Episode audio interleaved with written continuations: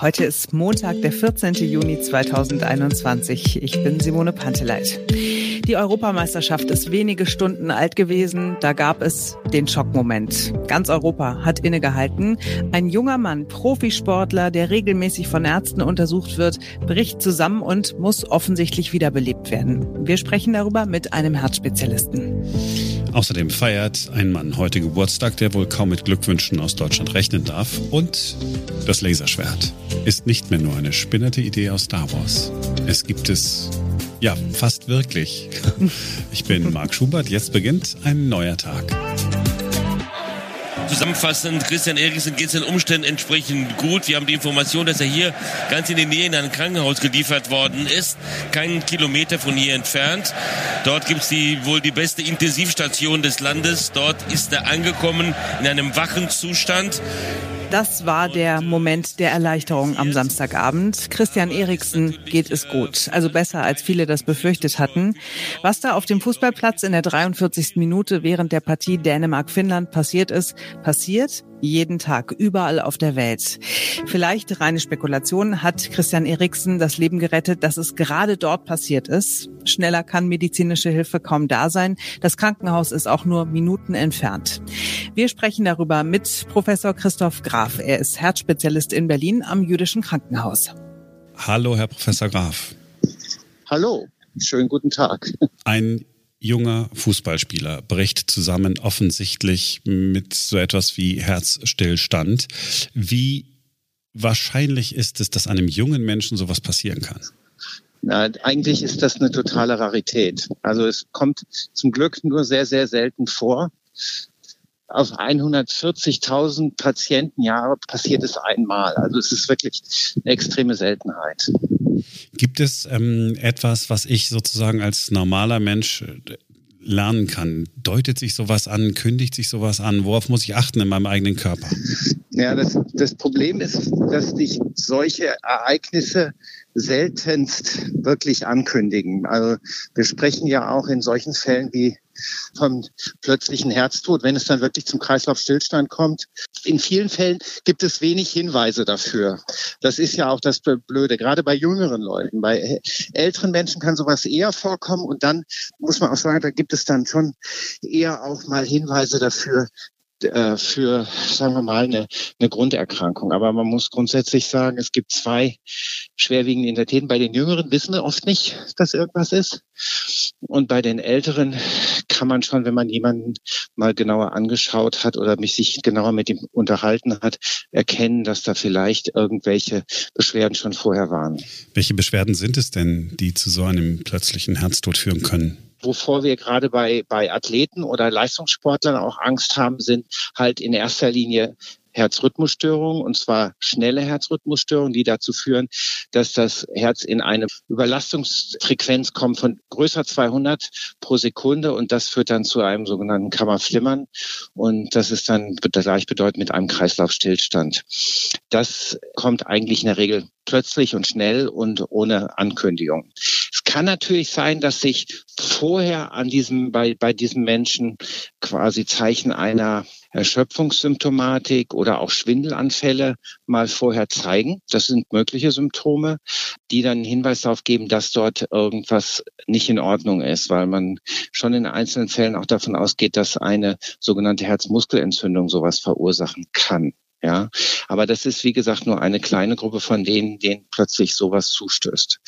Das häufigste Leitsymptom für den Arzt im Krankenhaus oder für den Internisten bei der Anamnese ist immer wieder plötzlich auftretender heftiger Schwindel oder beinahe Kollaps. Ja, das sind so die Leitsymptome, die am ehesten in diese Richtung gehen würden. Also als Vorwarnsymptome, wenn man sie dann hat. Das heißt, für, mich fühlte sich nur nach Schwindel an. Das hat nichts mit Herzstichen oder so zu tun. Ja, Herzstiche sind aus, aus meiner eigenen beruflichen Erfahrung, ich bin jetzt über 20 Jahre als Kardiologe tätig, zum Glück ganz untypische und auch nicht sehr charakteristische Symptome für eine schwerwiegende Herzerkrankung. Das hat viel häufiger was mit der Brustwirbelsäule mit dem äh, muskuloskeletären Apparat zu tun, mit Verspannungen, die aus der Brustwirbelsäule kommen. Und das ist wesentlich häufiger die Ursache für Herzstiche als alles andere. Zum Glück ist es für mich einfach so, dass ich immer meinen Patienten sage, über Herzstiche müssen sich keine Sorgen machen. Ist es so, dass wir da eigentlich zu zögerlich sind? Sollen wir lieber einmal zu viel zum Arzt gehen dann in so einem Fall, wenn ich merke, ab und zu ist mir schwindelig? Also ganz ehrlich, nein. Es gibt natürlich den klassischen, sagen wir mal, Schwindel, den man hat, wenn man zum Beispiel zu schnell aufsteht und losrennen will und vielleicht der Kreislauf gerade noch gar nicht so richtig in Schwung war. Es gibt Schwindel, wenn man sich plötzlich bewegt von links nach rechts, meinetwegen auch bei Drehung der Halswirbelsäule. Das sind so ganz typische lagerabhängige Schwindel. Wenn es ein Schwindel ist, der komplett aus heiterem Himmel während einer körperlichen Tätigkeit plötzlich auftritt, dann ist es schon sicherlich so, dass wenn man das ein, zweimal erlebt hat und das dann doch wiederkommt und vor allen Dingen auch sich so ein bisschen bedrohlich anfühlt, weil das Interessante ist oft, dass solche Schwindelbeschwerden den Leuten dann auch wirklich Angst machen und dann sollte man auch zum Arzt gehen und das überprüfen lassen. Dafür sind sie da. Bei dem Fußballspieler, der Anlass unseres Gesprächs ist, ist es ja so gewesen, dass wirklich innerhalb von Sekunden ähm, medizinische Hilfe vor Ort war. Möglicherweise hat ihm das geholfen, vielleicht hat ihm das das Leben gerettet. Wenn ihm das zu Hause passiert wäre, ja, das kann, also ich, ich, ich bin über die Details im Moment noch nicht so richtig informiert, was da passiert ist. Was auf jeden Fall ein sehr gutes Zeichen ist, dass er relativ schnell wieder ansprechbar war und bei Bewusstsein war. Das spricht eher für eine gutartige Ursache dieser ganzen Geschichte bei Herrn, zumindest bei Herrn Eriksen gestern. Das ist ja tatsächlich dann wäre eine gute Botschaft. Wir alle sind aufgefordert, äh, keine Angst davor zu haben, eine Herzdruckmassage, ich sag mal Wiederbelebung mhm. Äh, zu machen, wenn Richtig. um uns herum äh, jemandem das passiert. Ich nehme mich da nicht aus. Ich habe Respekt davor. Können Sie mir mhm. den Respekt, die Angst davor nehmen, jemandem erste Hilfe zu leisten?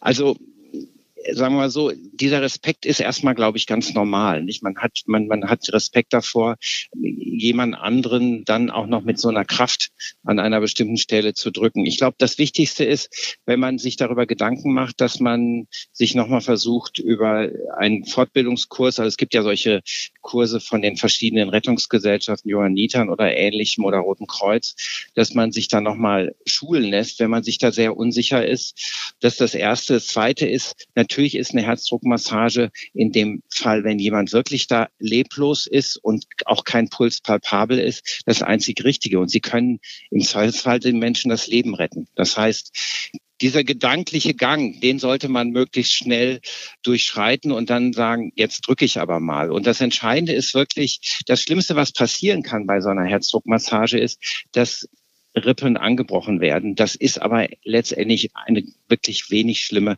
Geschichte. Die ist für jemanden, der mal einen Rippenbruch hat, weiß, dass das zwar schmerzhaft ist, aber daran kann man eigentlich nicht verunglücken oder sterben. Das Wichtige ist einfach, das ernsthaft zu tun. Und wir wissen mittlerweile, dass die äh, Herzdruckmassage, also eine kon konsequente Kompression auf dem Brustbein über fünf bis zehn Minuten ohne Beatmungsunterstützung sogar trotzdem noch das Leben von Menschen komplett retten kann.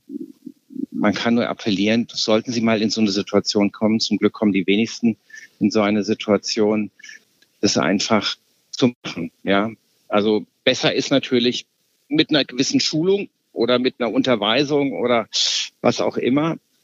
Ich glaube, es gibt auch mittlerweile sehr gute Schulungsvideos, die man über YouTube sehen kann.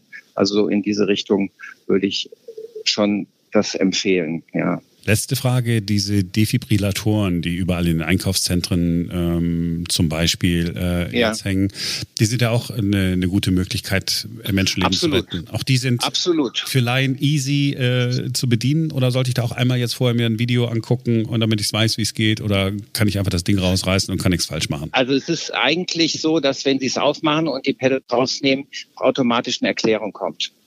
Und es Ihnen auch genau sagt, wo Sie es hinkleben sollen und der DeFi auch dann sozusagen in so einer Art selbstständigen Modus das erkennt, ja, und dann auch sagt Defibrillation.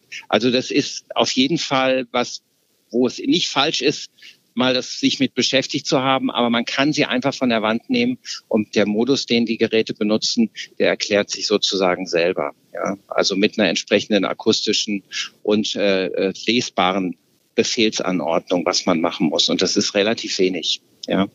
Also die Geräte sind sozusagen, sobald sie am Menschen sind, autonom funktionstauglich. Herr Professor Graf, haben Sie vielen Dank, dass Sie Zeit genommen haben.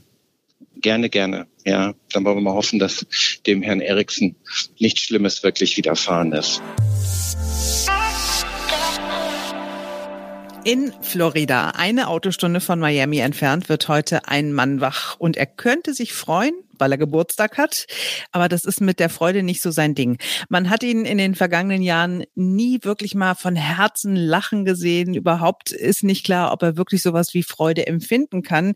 Insofern könnte man Mitleid mit ihm haben. Aber das mit dem Mitleid kriegen wir nicht hin. Der Mann heißt Donald Trump. Wach wird er in Mar-a-Lago. Das ist ein Luxusanwesen, das vor nicht ganz 100 Jahren gebaut worden ist. Trump hat da ja einen Golfclub draus gemacht. Wir haben ähm, wenig bis gar nichts von ihm gehört in den letzten Wochen, auch in den USA, spricht man nicht so häufig über ihn. Er meldet sich zwar immer mal wieder telefonisch ins Programm von Fox News und kommt von einem Thema zum nächsten.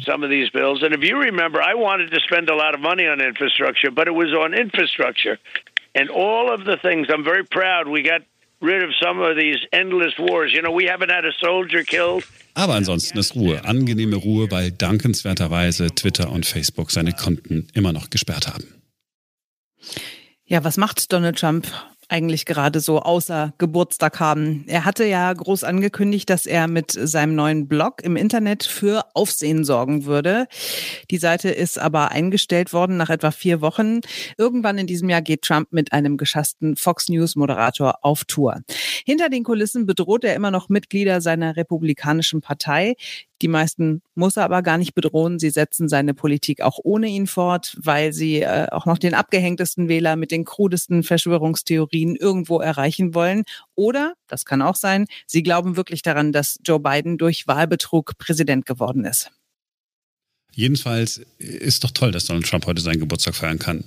Ich habe mal so gedacht, wenn er ihn nicht mehr feiern könnte, dann wäre doch klar, dass das zu einer neuen Verschwörungstheorie geführt hätte. Denn ein Donald Trump wird wahrscheinlich nie einfach so aus dem Leben scheiden. Also insofern freuen wir uns bitte aufrichtig, solange bis er wirklich noch einmal antritt und Präsident werden will. Aber vielleicht ist Gott ja wirklich gnädig. Ja, da sei Gott vor, tatsächlich.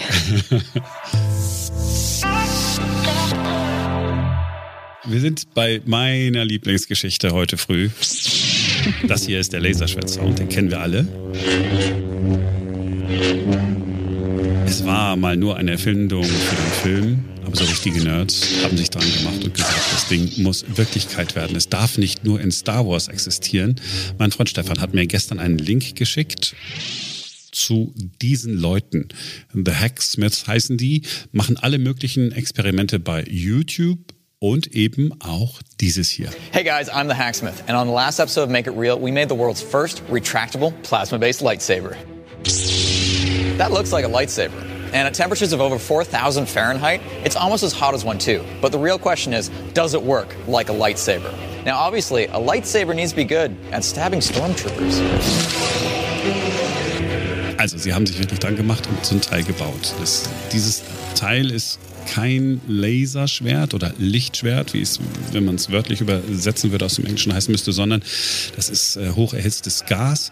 Man braucht auch einen Rucksack dazu, aber diese Art Flamme, die da rauskommt, funktioniert tatsächlich wie ein Laserschwert. Also die ist, ja, so, so lang wie ein Unterarm. Ja? Mhm. Und sie haben damit Stahl geschmolzen und so. Äh, Einschränkungen, man kann damit nicht kämpfen. Das ist nicht so wie im Film, dass die Teile fest sind und dann so gegeneinander stoßen würden. Ah, okay. Aber man könnte äh, irgendeinem Anakin Skywalker die Arme abschneiden damit. Ja, ja, das ganz sicher. Ja, so. so. Und dieses Laserschwert, das keines ist, sondern ein Gasschwert, möchtest du gerne haben, höre ich da unterschwellig raus. Nein, äh, nee, das wäre jetzt mit dem Rucksack, das ist noch so unpraktisch. So. Und, äh, und, und weil man damit ja nicht kämpfen kann, ist das ja ein friedliches äh, Licht-Laserschwert. Also ist es ja ein gutes Laserschwert. Na, aber man kann ja schon damit kämpfen, wenn du dem anderen damit was äh, abtrennen kannst, irgendwelche Gliedmaßen, dann würde ich das schon als Waffe bezeichnen. Nein, ich, ich, ich finde ich find aber toll, wenn, wenn Leute sich dran machen und sowas äh, dann entwickeln. Finde ich gut. Ja, das nächste ist viel wichtiger ist äh, mit Lichtgeschwindigkeit reisen. Äh, das, das ist dann das nächste, ja. Da wäre ich dann äh, gern dabei. So, bevor ich so sage und es dann für heute vorbei ist, die allerwichtigste Frage, Simone. Wie war das erste Wochenende mit dem neuen Familienmitglied? Mit Ernie, unserem Golden Retriever Baby aus dem Tierheim. Ähm, ah. Schön und anstrengend. Also wir waren tatsächlich schon am Samstag zwei Stunden beim Tierarzt, weil Ernies Verdauung noch nicht so richtig funktioniert, ein bisschen zu flüssig ist, ohne ins Detail gehen zu wollen. Jetzt äh, ist es aber wieder gut. Ich wollte schon sagen, jetzt läuft's aber wieder, aber ist ja gar nicht so. Ähm, ja, und äh, Katze und Hund verstehen sich noch nicht so richtig gut. Das äh, beschäftigt mich gerade noch sehr, aber ansonsten ist es ein sehr pflegeleichter, äh, ganz leer, wie sagt man, ganz leer, leerreicher, nicht leerreicher, leersamer, sagt man leersam, ein ganz leersamer Hund ein, ja, Mann, so. ein ganz pflegeleichter Hund, lernt ganz schnell, kann schon apportieren, spielt gerne Fußball, haben wir festgestellt. also ähm, macht Spaß auf jeden Fall.